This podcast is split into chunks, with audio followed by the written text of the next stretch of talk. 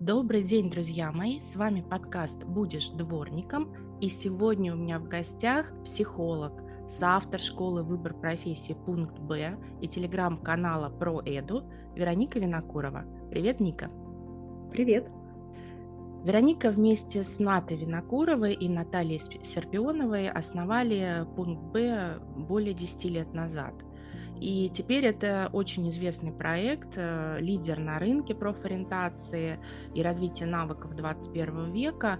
А пункт Б, кроме того, не просто занимается профориентацией, но и учит профориентологов. Я тоже училась в пункте Б, и э, это было одно из лучших обучений вообще по профориентации, которое у меня было.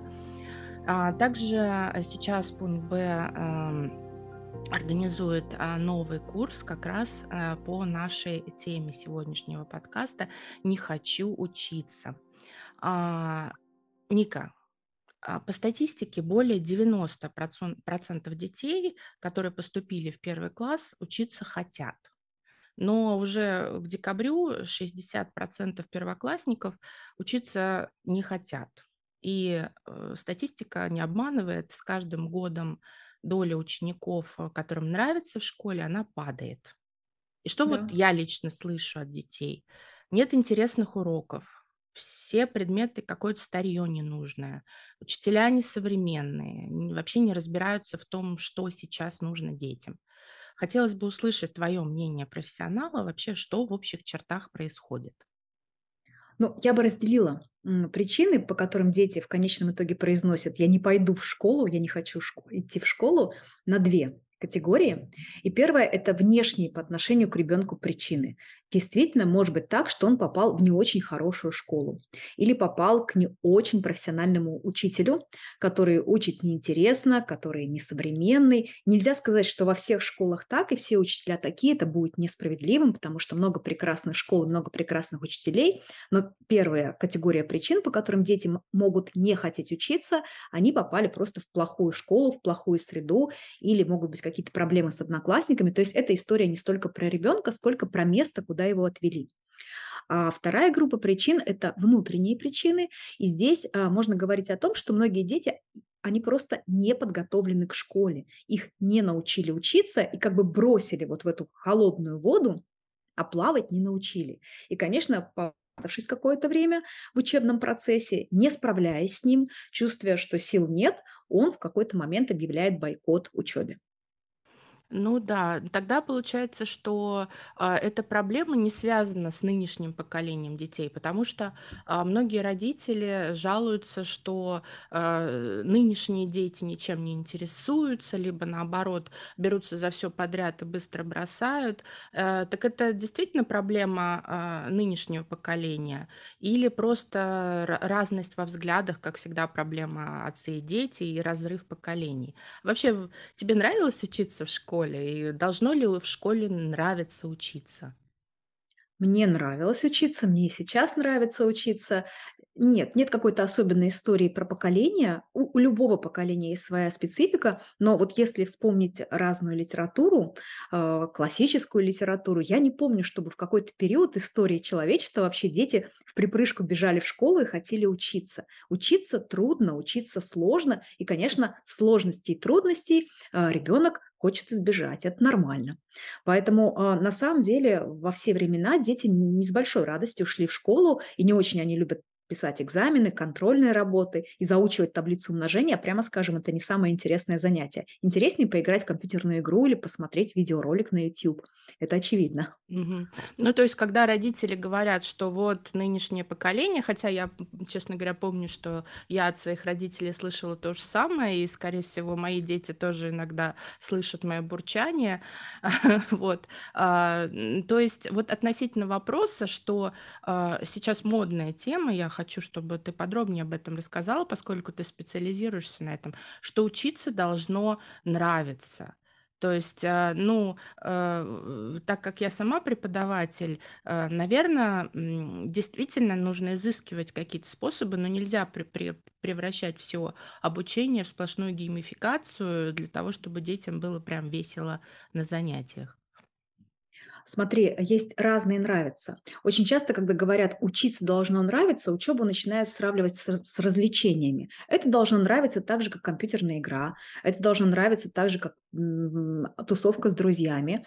А, Учиться должно нравиться, но это такое нравится через усилия. Вот как, знаешь, фитнес, тренировка в фитнес-зале – это же всегда трудно, непросто, и мы часто заставляем себя пойти э, в зал, чтобы заняться спортом, но потом испытываешь определенное удовлетворение.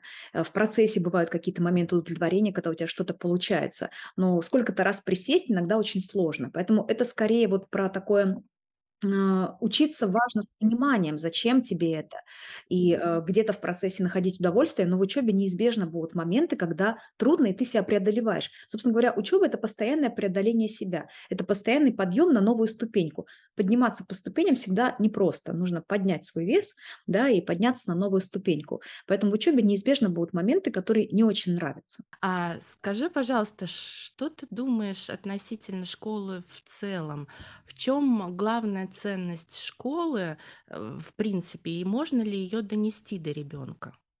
Э, У школы во все времена была очень понятная ценность и задача– это подготовить маленького человека, да, ребенка к жизни во взрослом мире. То есть просто подготовить его к будущей жизни, чтобы он там э, смог э, быть счастливым потом, успешным в том понимании, в котором он понимает успех, и ориентировался вообще в, то- в том, что его окружает, начиная от того, как работает электричество, заканчивая тем, а что сейчас такое на небе сверкнуло. То есть это подготовка к жизни, это знакомство с жизнью, это определенный там тест-драйв перед э, взрослым самостоятельным выходом в мир. Мгм. Ну, а когда слышишь возражения, ну вот эти, там, я не знаю, логарифмы, производные, господи, зачем мне это наречие, я же никогда в жизни этим не буду заниматься, какие-то там по биологии вещи. А, Чем возражать ребенку? Очень простое возражение. Задача школы а, развить твое мышление. Она делает тебя умным не через то, что ты зазубрил что-то, а через то, что ты понял, как что-то работает. Вот у меня иногда ребята на нашей программе по выбору профессии спрашивают, ну, мы часто с ними на самом деле уходим в разговоре про школу. Это такая болезненная тема для подростков особенно. И они говорят, ну вот зачем сейчас учить иностранный язык? Ведь скоро там, будут системы, которые очень легко переводят. Тут, тут у тебя в кармане, вот в смартфоне лежит фактически твой личный переводчик. А Мой ответ очень простой. Любой иностранный язык нужно учить для того, чтобы научиться думать в другой ментальности, на другом языке, потому что язык определяет определенные формы мышления. Если вы знаете китайский язык, вы можете на любую проблему посмотреть как русскоговорящий, а можете посмотреть как тот, кто думает на китайском языке, и у вас будет больше решений. Вы решите эту задачку и как русский, и вы решите эту задачу и как китаец. Ну вот это совсем примитивно и просто. Но задача математики не в том, чтобы мы выучили логарифмы. Математика фо- фо- формирует алгоритмичное, логичное мышление. Она учит выстраивать первое, второе, третье, четвертое, пятое. Она учит из А получать Б, а и Б следует С. Задача математики научить вот этому. И в жизни это потом используется в самых разных сферах. Люди, у которых э, плохо с математикой, им сложно просто упорядочить свою жизнь иногда. Им сложно просто выстроить некую последовательность своей жизни действий, которые нужно совершить. Это тоже вот алгоритм, такое логическое мышление, да, А, умение э, понимать, что больше, вот этот значок больше, который в математике мы используем, это в том числе нужно для того, чтобы потом в своей жизни я могла, могла расставлять приоритеты, что сейчас более значимо. Школа формирует мышление, прежде всего, разные способы мышления и учит решать задачи жизненные. Давай поговорим подробнее о мотивации. Я, конечно, понимаю, что это отдельная тема, но все-таки, если у ребенка в принципе отсутствует э, ответ на вопрос «зачем?», что делать родителей? Могут ли быть э, мотивации, например, я сама этим грешу, и, ну, и это работает. Я не знаю, почему это работает, но мотивация з- там за хорошие оценки ты получишь там, я не знаю, телефон новый, да, или это в корне неправильно. Мотивация бывает разная. Мотивация бывает и внешняя, и внутренняя. Вот зачем это моя внутренняя мотивация, внешняя– это мне за это заплатят деньги. Это неплохо и не хорошо, просто важно понимать, что мотивация– это фактически попадание в какую-то твою важную потребность. Поэтому, если действительно у тебя э, для ребенка представляют ценность там, в данный момент деньги, ему интересно их зарабатывать, то действительно обучение в школе может быть как такая работа, где ты зарабатываешь и получаешь зарплату. Другое дело, другое дело, что, конечно, самая сильная мотивация, самая важная мотивация – это все-таки мотивация внутренняя. Внешняя она очень нестабильна. Через какое-то время стипендий не хватает, и уже и телефон не работает. Поэтому это может быть какой-то временной мерой, это может быть какой-то подстраховкой иногда. Но основное, конечно, это искать внутреннюю мотивацию и мотивацию в процессе. Вот а, есть же в учебной мотивации два типа мотивации. Первая история – это вот мне в процессе хорошо, друзья классные в школе, учителя замечательные и предмет интересный. Это первая история. А вторая история, когда, возможно, мне сейчас не очень просто, и не так много у меня друзей в школе, но я хожу и каждый день обучаюсь и делаю домашние задания, потому что я понимаю, как это изменит мою жизнь через год, через два, через пять лет. Мы это очень часто наблюдаем у ребят, когда они начинают готовиться к ЕГЭ. Вот там у них очень четко возникает понимание, зачем сейчас нужно напрячься и подготовиться к ЕГЭ, для того, чтобы поступить в тот институт, в который ты хочешь поступить. И там все хорошо часто с мотивацией. Если он уже знает, куда он хочет поступить и что ему туда нужно сдавать, и какие баллы получить, ребенок прикладывает много усилий. А что делать родителям, если они сталкиваются с такой ситуацией, когда ребенок э, замкнулся или наоборот э, проявляет э, агрессию в отношении учебы? отказывается выполнять домашние задания, не пойду в школу, узнают родители, что ребенок прогуливает. То есть высказывает открытый протест против школы. Особенно, когда, вот ты правильно говоришь, 9, 11 класс, когда нужно думать о поступлении.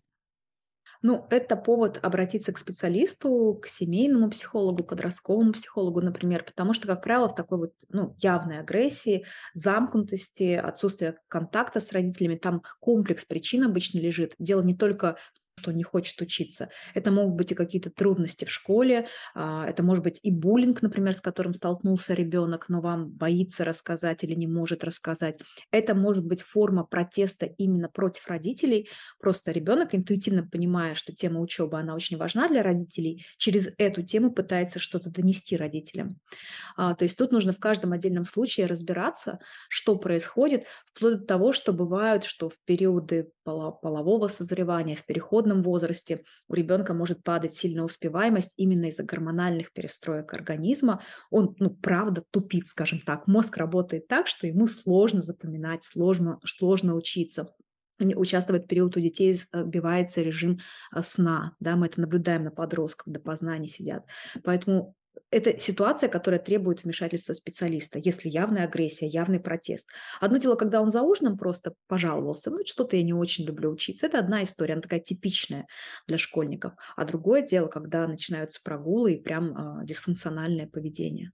Мгм. Ну, то есть за этим может что-то такое серьезное стоять, о чем родители могут просто не догадываться, и лучше обратиться к детскому психологу и который Да, да. поможет разобраться, в чем причина. Понять причину, Да. почему такой сильный протест, потому что должна быть какая-то очень явная причина, но это явно не причина в том, что Мария Ивановна по математике неинтересно про лого- логарифмы рассказывала. Ну и потом у, у подростков, вот как я работаю с подростками, они э, чаще э, чужому человеку мне открываются больше, чем родителю, потому что с родителем каждый день живешь, и э, вообще сепарация происходит в подростковом возрасте от родителей, поэтому, конечно, вот такие специалисты, как мы, профориентологи, психологи, они способны помочь родителям. А, У ты знаешь, был из этой серии случай в практике, когда привели ребенка, который вот очень хорошо учился, и потом прям вот пике вниз по успеваемости по отношению к школе. А когда мы стали разбираться, выяснилось, что родители находились в стадии развода, ребенок стал не очень интересен семье, они были поглощены своими проблемами, и он, а он очень умный мальчик, он понял, что вот это такая может быть, не очень а, правильная, но тем не менее эффективная возможность обратить на себя внимание. И он прямо сказал, когда я учился хорошо, всем было на меня все равно, на меня не обращали внимания. А сейчас, когда я скатился на двойки, все вокруг про меня вспомнили, вокруг меня забегали.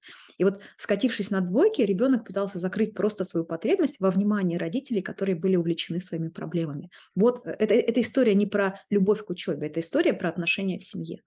Да, и родителям порой сложно в этом разобраться, поэтому, конечно, даже э, проф- профориентационная помощь иногда выводит на такие вещи, что а, родители э, начинают задумываться о том, что нужно все-таки налаживать отношения с ребенком, а не объявлять ему войну. Часто очень к нам приходят с таким запросом, когда э, уже идет, э, идут полные боевые действия между родителями и детьми.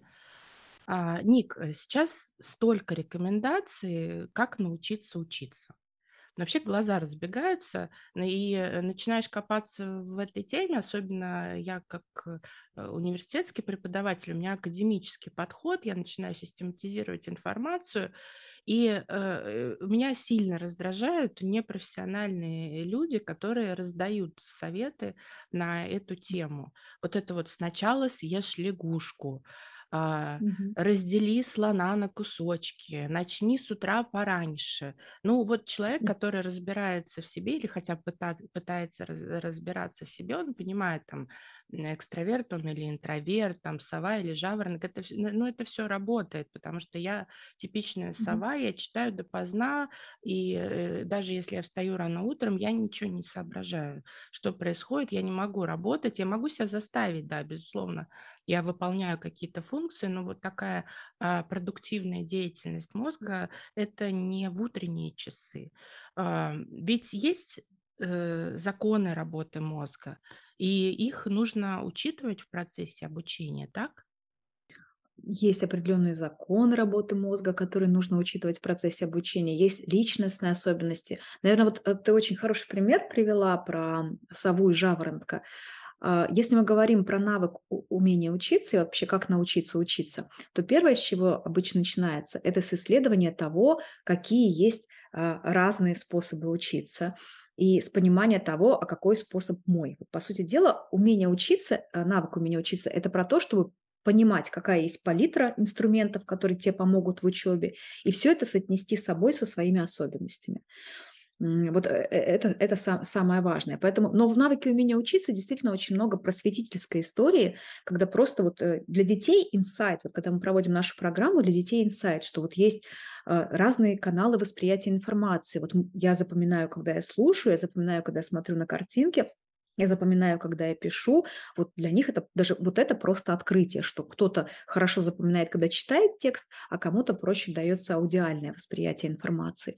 А, Как составить учебное расписание, это тоже инсайт для многих детей правильно, потому что они думают, а, их часто так учат, что составить учебное расписание правильно, это сказать себе, я каждую среду по часу буду заниматься, и вот таким образом я достигну своей цели. А то, что у тебя при этом среда самый загруженный день недели, и ну, тебе просто нереально туда поставить этот час занятий, это как-то не берется в расчет. Поэтому да, э, умение учиться– это про индивидуальный подход к себе прежде всего. А ты можешь а, э, для родителей, да и для взрослых а, дать какие-то вот практические советы, с чего начать, а, для того, чтобы не просто покупать какой-то новый, бежать там онлайн-курс, опять на половине его бросать, а, не доходить, и тебе будут писать эти несчастные а, кураторы, говорить, господи, ну закончите курс, ну закончите курс. И вроде ты заплатил за это деньги, либо за ребенка заплатил деньги, а, то есть, э, к как, с чего на начать? Какие-то вот есть практические рекомендации, э, для того, чтобы понимать, что, э, правильно как правильно учиться? Ну, первое, с чего нужно начать, это перестать воспринимать э, то, как ребенок учится, как некую такую личную обиду или личную месть себе. То есть а- основная проблема во всех семьях, когда начинается разговор про умение учиться или про эффективную учебу, в том, что очень многие родители путают, а, не хочет учиться и не может учиться, не справляется. Поэтому первое, что нужно понять, это начать воспринимать вот то, как ребенок учится, как некую навыковую историю. Все дети хотят учиться. Вообще мозг, он постоянно у них учится, они постоянно чему-то учатся. Другое дело, что можно учиться в школе физики, а можно учиться там, когда ты смотришь какие-то ролики на YouTube, тоже какую-то информацию употреблять. Поэтому, наверное, первое, это нужно перестать эмоционально окрашивать эту проблему, потому что до тех пор, пока она для вас эмоционально окрашена, является какой-то историей про то, хороший ваш ребенок или плохой, нужно ли ему что-то от жизни или не нужно, вы вообще ничего с этой темой сделать не сможете, это будет просто источник конфликтов. Когда мы начинаем воспринимать это как навык, все, нам нужно просто научиться учиться и сделать этот процесс максимально комфортным и эффективным. Вот а, если мы говорим про навык умения учиться, эта история еще про эффективность. Я до сих пор сталкиваюсь с родителями, которые очень переживают, например, что ребенок мало времени уделяет урокам. При этом этот ребенок достаточно хорошо учится, он просто быстро научился делать домашнее задание, получает хорошие оценки, но родители переживают, что почему же он не сидит с утра до вечера до учё- за учебой. Одна из важных целей любой программы, которая направлена на развитие навыка умения учиться, в том, чтобы сделать твою учебу более эффективной запомнить за короткий срок больше информации, например. Да? Так записать лекцию, чтобы потом, когда ты вернешься к ней, тебе не надо было долго разбираться в том, что ты записал. А, так составить учебное расписание, чтобы у тебя оставалось время встречаться с друзьями, отдыхать, восстанавливать силы и еще и учиться. Поэтому ну, здесь, наверное, если говорить вообще по блокам, а, с чем нужно разобраться, а, нужно помочь ребенку научить запоминать большие объемы информации, потому что это то, что постоянно в процессе учебы нам всем требуется. Здесь много существует мнемотехник, разных инструментов. Вопрос в том, чтобы найти тот, который тебе подходит, и просто его применять. А, одно, кстати, из базовых правил для того, чтобы вот э, мозг запоминал информацию, это помнить про кривую забывания и выстроить график повторения. Вот самый главный секрет для того, чтобы информация сохранялась, это индивидуальный график повторения того, что ты выучил. Грамотно составленное учебное расписание. Здесь, кстати, очень часто вот в этом моменте сами родители уже изначально закладывают такую мину замедленного действия под учебу ребенка, потому что очень многие современные дети, они настолько перегружены, что просто, ну, их мозг, он не успевает обрабатывать тот объем знаний, информации, полезной информации, которую пытаются впихнуть в бедного ребенка. И у него просто идет информационный перегруз.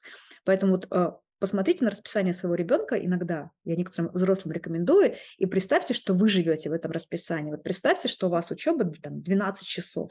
Вы бы, ну, как долго бы вы продержались? Иногда почему-то родители не переносят на себя учебное расписание своих детей. Вот. А, Все, что касается э, способов работы с информацией. Вот многие ребята даже не знают, как можно по-разному правильно составлять конспекты, структурировать информацию, готовиться к ответам. Это важный навык. Один из важнейших навыков для того, чтобы ребенок был успешен в школе, это умение говорить. Потому что очень часто результат школьной учебы оценивается по тому, как ребенок описал словами, ответ дал. Он может в голове очень хорошо понимать, разбираться в, пере... в предмете, но он выходит к доске, не может связать двух слов, из-за этого плохая оценка. очень многих ребят в школе плохие оценки, по, особенно по устным предметам, потому что они говорят очень плохо, не умеют излагать свои мысли. А, и самая главная наверное, рекомендация родителям – это формирование образовательной культуры в семье. То есть вот а, какие-то периоды времени, которые, например, выделены для занятий, для учебы у всех в семье. А не так, что мы сидим, смотрим развлекательный сериал, смеемся в зале, там нам интересно, классно, а ребенок в это время там учит уроки. То есть очень важно выделять какие-то часы, когда все занимаются, когда вот, ну, культура образования должна быть в семье.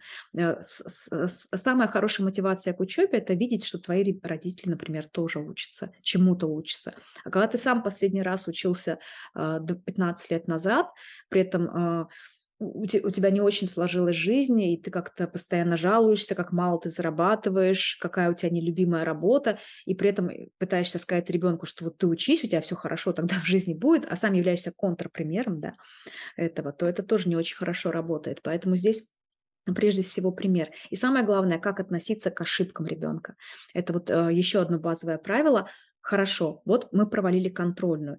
Здесь а, самый хороший результат – это не в том, чтобы кричать долго, а сесть и проанализировать, почему это произошло, что было сделано не так, и что мы исправим в следующий раз, чтобы ты контрольную не провалил, и исправить ситуацию. Поэтому вот работа с ошибками, с учебными неудачами – это вообще отдельное искусство а, для родителей, когда нужно просто воспринять это как некий такую ошибку, которую надо исправить, изменить, а не эмоционально реагировать на двойку. Да, я, я сейчас внимательно тебя слушала и вспомнила, что э, когда я э, интересовалась профориентацией, но я занималась в университете, в том числе и э, думала о том, чтобы перейти вообще, собственно, полностью на эту работу, я наивно думала, что нет-нет, я общалась с родителями, и ну, у меня самой двое детей, и эти все чаты, нет-нет, только я не буду с родителями вообще общаться. Когда я начала практиковать, я поняла, что а, вообще все проблемы детей, ну, в большинстве случаев, а, это из семьи и из родителей. И в первую очередь нужно, ну, э, не, не лечить, да, а разговаривать с родителями относительно того, чтобы они каким-то образом менялись сами. Очень многие родители, во-первых, свои проекции на детей отображают, особенно в профориентации, а во-вторых, эм, не Понимают, что ребенок есть отражение родителя во многом, во многом. Да, бывают, конечно, исключения какие-то, но м, вот по поводу этого ваша программа называется а, «Умение учиться и уверенность на экзамене». Это ваша новая программа пункта Б.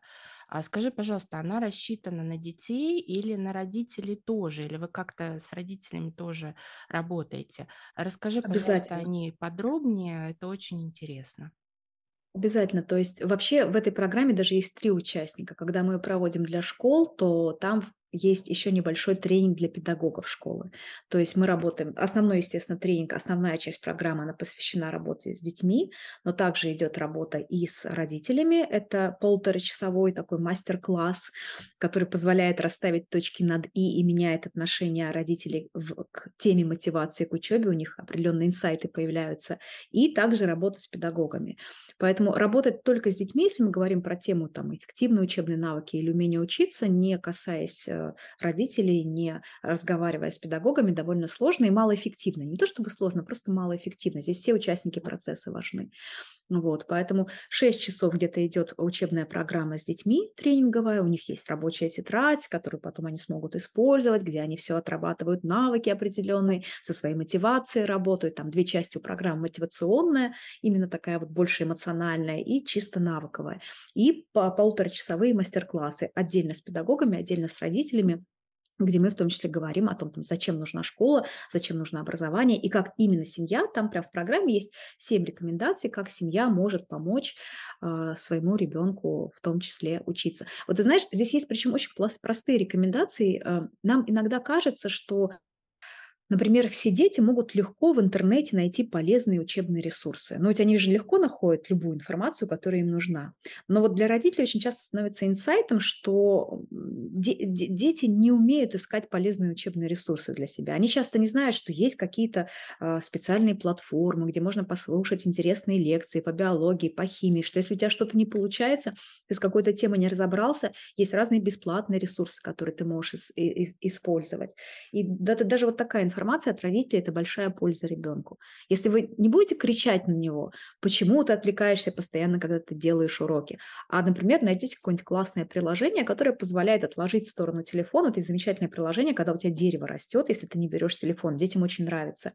Покажете ему это приложение и превратите это в игру. "Слушай, давай так, вот я сейчас сажусь, там поработать мне нужно, я свой телефон положу, и э, и ты свой, и у кого больше дерева вырастет". Это же очень интересно, и дети с удовольствием перестают отвлекаться в телефон и смотрят, как растет дерево, и продолжают делать уроки.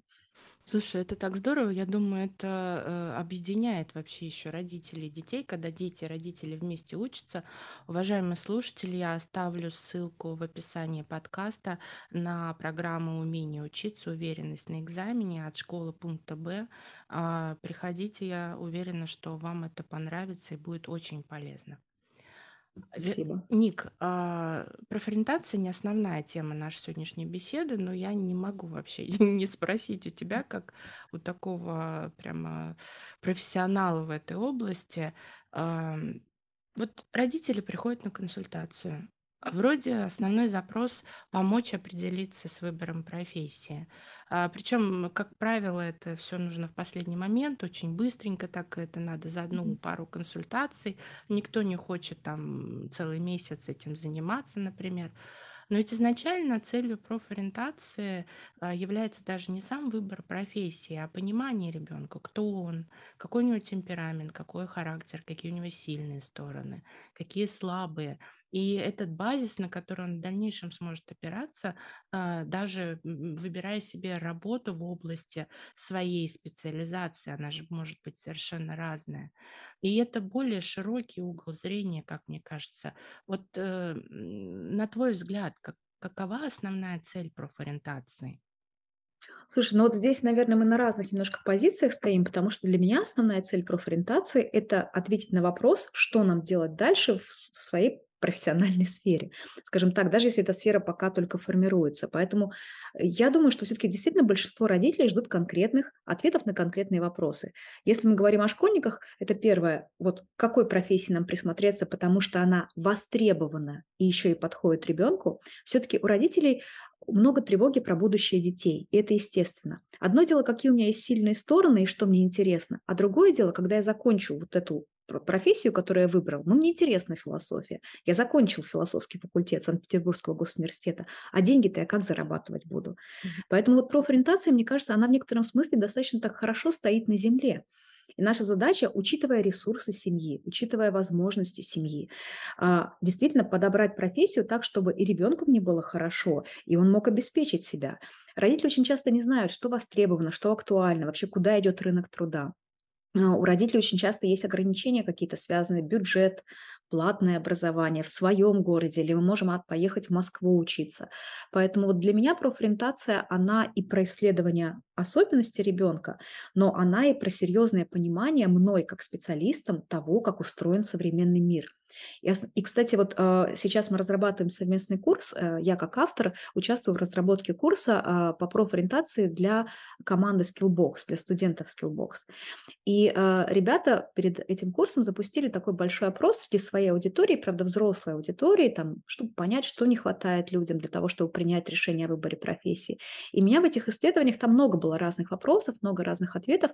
Но вот когда мы смотрели данные этих исследований, меня поразило в который раз, что на самом деле большинство людей, в общем-то, про себя, и даже подростков, я думаю, это верно, примерно что-то понимают.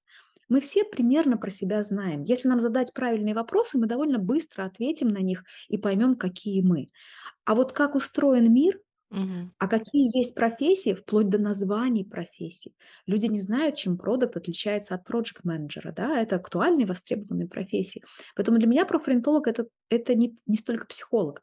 А, у, нас в России профориентация психологизирована, потому что изначально профориентация вырастала из школы психологических, Мгм. да, из профессии психолога она вырастала. А сегодня уже во всем мире профориентолог это такой эксперт, консультант, который разбирается в разных видах образования, который понимает, вот факультет журналистики в этом университете и в этом университете. В чем принципиальное отличие? Вот этому ребенку нужно в университет А идти, в университет Б. Это очень такая интересная для меня история в последнее время. Хотя, когда я начинала заниматься профориентацией, конечно, я была больше психологом в профориентации. Сейчас я каждое утро начинаю с изучения трендов рынка труда, с изучения новостей системы образования, какие новые факультеты появились, какие новые возможности. И это тоже большая часть моей работы. Да, вот я, я читаю э, твой канал про Эду. А, очень интересно, познавательно, и действительно я смотрю, что вы делаете акцент больше на вот эту часть профориентации, не про себя, а про мир.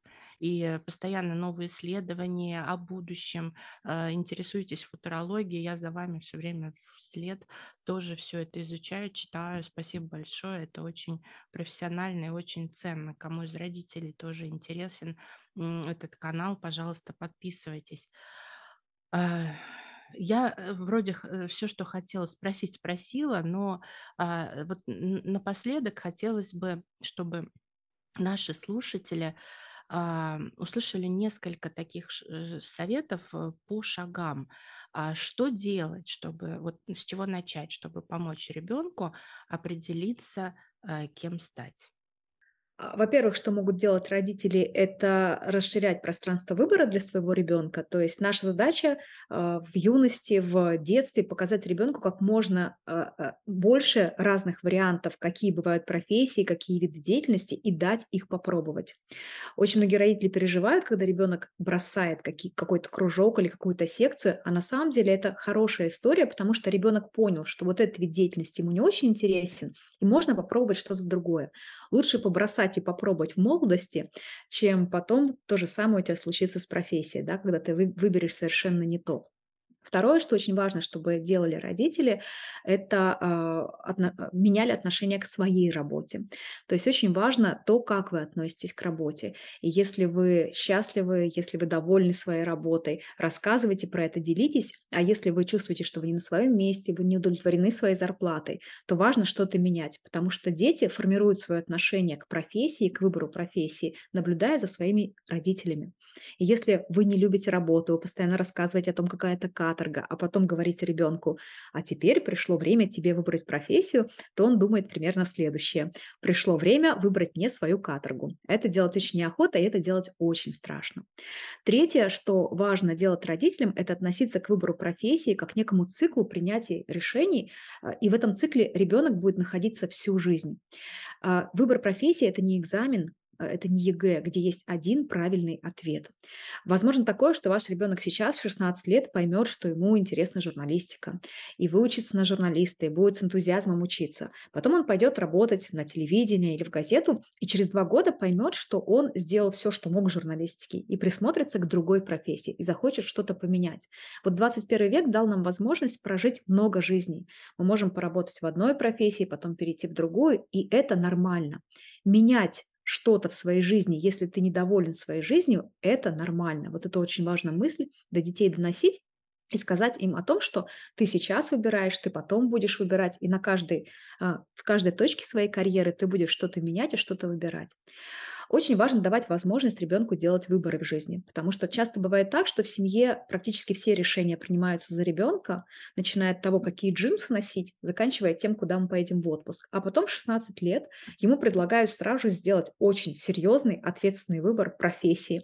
А до этого он ничего не выбирал практически. У него навыка делать выбор нет и поэтому он выбрать не может. И, наверное, пятое, о чем важно а, помнить родителям, очень важно, чтобы тема выбора профессии у вас была связана не с тревогой, не с тем, что это очень ответственный шаг и нельзя тут ошибиться, а относитесь к этому как к самому интересному, приятному времени, когда действительно все дороги открыты перед вашим ребенком, у вас есть много возможностей, он может выбирать. Выбор – это хорошо, это приятно, это классно, это не повод для тревоги, для напряжения, для конфликтов, для споров – это повод сесть и разобраться с тем, как устроен мир, какой я, что мне нравится, что мне интересно, и выбрать для себя лучшие возможности. Поэтому не переживайте, это самое классное время, время выбора профессии, и относитесь к нему соответствующим образом. Вот, наверное, пять важных рекомендаций. Ника, спасибо большое. Я думаю, что это была а, очень интересная информация для родителей и вообще, в принципе, такое душевное интервью у нас сложилось. Спасибо, что ты уделила нам время. А, я напоминаю, что Ника Винокурова один из соавторов проекта «Пункт Б». А ссылочки будут все в описании. Подписывайтесь на канал, подписывайтесь на «Пункт Б». Всего вам хорошего. До встречи. Спасибо, Ника. Спасибо. До свидания. На сегодня все. Буду рада вашим оценкам и отзывам. У подкаста есть телеграм-канал «Будешь дворником. Профориентация. Поиски себя». На канале я выкладываю упражнения, озвученные в подкасте, анонсы и другую полезную информацию. Также у нас есть группа школы «Кем быть» для родителей, чьим детям предстоит делать выбор профессии. Все ссылки в описании выпуска. Подписывайтесь, Пишите мне на mail, делитесь вашими мыслями и идеями. Расскажите свою историю поисков себя и станьте героем одного из следующих выпусков. Желаю вам теплой недели и до встречи!